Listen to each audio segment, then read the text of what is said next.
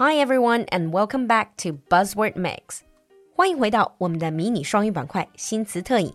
酒馆下周又有免费试听了。下周二六月七号晚上八点是酒馆新开的高级辩论课 B Two Plus 的结业活动。下周三六月八号晚上八点进阶口语课十八期还有一堂试听课，赶快联系小助手来占座吧。微信是 L U L U X J G。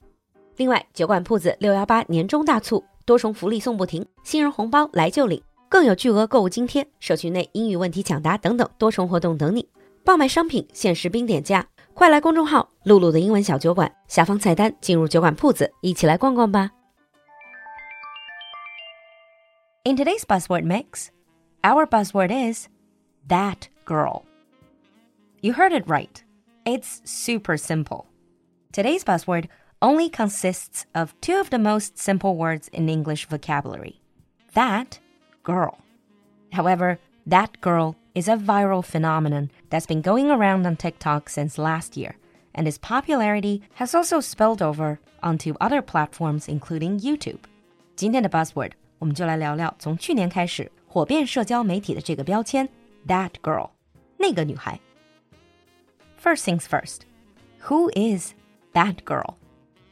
Well, of course, that girl is not any girl in particular. It is, however, essentially a viral wellness trend. 所谓的那个女孩，指的不是特定的某个女生，而是去年开始火遍社交媒体的一种 wellness trend。wellness 这个词蛮难翻译的，a combination of your physical, mental and spiritual health，基本可以把它理解为你的身心灵都全面健康。People who want to be that girl they are embracing the best version of themselves or showing the best version of themselves and trying to level up their life.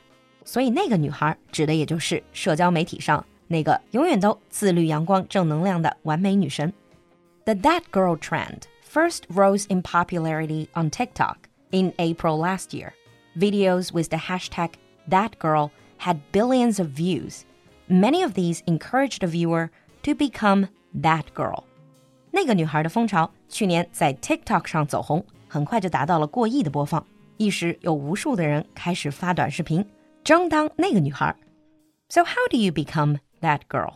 Let me walk you through her routine. So that girl wakes up really early in the morning. She cooks and eats a plant-based breakfast. 那个女孩早上总是很早起床，然后下厨给自己做一份健康又美丽的素食早餐。and then she journals her thoughts in a neatly sectioned day planner. 她会在自己的每日计划本里工工整整地写下今天要做的事项以及她的心得体会。She chants affirmations, perhaps saying to herself in the mirror, "You're the best." 她随时随地都在对自己进行自我肯定的暗示。She works out in cute, coordinated outfits. 她健身的时候永远穿着超高颜值的成套的健身服。 after working out, she gulps down green juices, which is really good for your system. 健完身，再来一大杯绿色的果蔬汁。She is productive, professionally successful, and somehow still finds time for skincare, meditation, and all the time taking perfect photos of all of the above for social media. 她不仅效率惊人，事业有成，永远都保持着最佳状态，同时护肤冥想一样也没落下。 还有时间把自己所有的这些完美瞬间都拍成照片或者视频，分享在社交媒体上。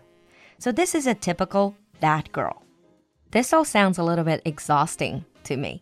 But there are many people who enjoyed the that girl trend, especially young women. For example, Holly, an 18 year old lifestyle YouTuber based in the UK, feels like the trend is about finding joy within the small moments, 找到生活的小确幸 whilst also establishing daily habits and routines that allow you to be healthy mentally, physically, and spiritually. 他就认为 that girl 的这个风潮确实可以激励你去追求身心灵的全面健康。She said, I think if you focus on the feelings you get from following this trend and how engaging in these habits can improve your overall well being, then it can actually be very helpful and motivating. Another young video creator who also became that girl last year, she calls the trend more of a highlight reel. 另外一位也跟风拍了视频的女孩就认为 That girl 的这种视频其实更像一个 highlight reel 高光时刻的集锦。But by going that little extra step, like wearing cute workout clothes instead of working out in pajamas, helps her to romanticize her life and enjoy it just a bit more. 但他也觉得说，这些更仪式化的，比如说穿上美美的健身服去健身，让她可以把自己的生活过得浪漫一点点，to romanticize her life a little. But then, as this trend grew more and more popular, there came the criticism.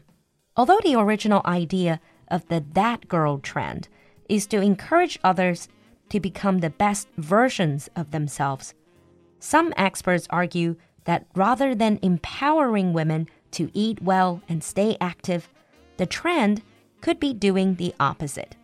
但随着那个女孩的风潮愈演愈烈，就有不少人开始质疑这个风潮，认为它虽说是打着 empowering women 赋能女性健康生活的旗号，但实际上反而带来了更多的压力。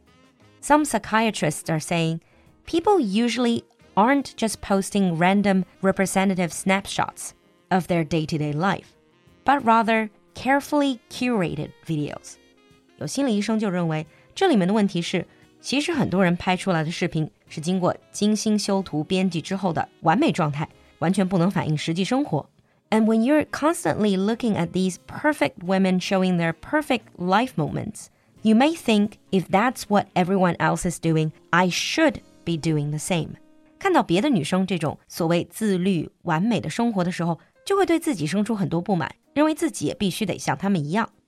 A 22-year-old model from Vancouver, she said the thing about that girl videos is that young women are no longer just sharing their personal routines, but instead aspiring to an idealized version of what a perfect woman does. 他就认为 网络上的这些 that girl，实际上是对于一个完美女性的过度理想化的版本。If you keep watching these videos on social media, you would actually feel more insecure, which might even lead to mental illness. She said, after all, if you're going to be on social media, you have to be very sensitive of which accounts you follow and how they make you feel. Another criticism about that girl videos is that whenever you see these type of videos on social media, you will find certain pattern which is often linked to a specific socioeconomic background. 对于 That Girl 风潮的另外一个争议，就是认为这些看起来有点千篇一律的视频里，你总能看到一些符号化的东西。For example, the healthy eating aspect of being that girl is often exemplified by avocado toasts or lattes made with non dairy milk, foods that are synonymous with the more privileged group. 比如，只要谈到健康饮食，就一定是牛油果吐司或者是燕麦奶之类的这些更容易会跟中产、上中产联系在一起的符号，which is really going against the original meaning of this trend of bettering yourself.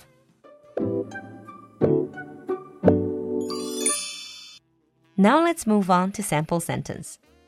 While it has been marketed as aspirational self care, the that girl trend can be toxic to your actual well being.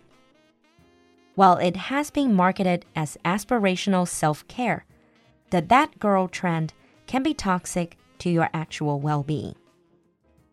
你听懂了吗？关注公众号“璐璐的英文小酒馆”来获取更多拓展内容。So do you ever want to become that girl？期待你的分享，我们下期见。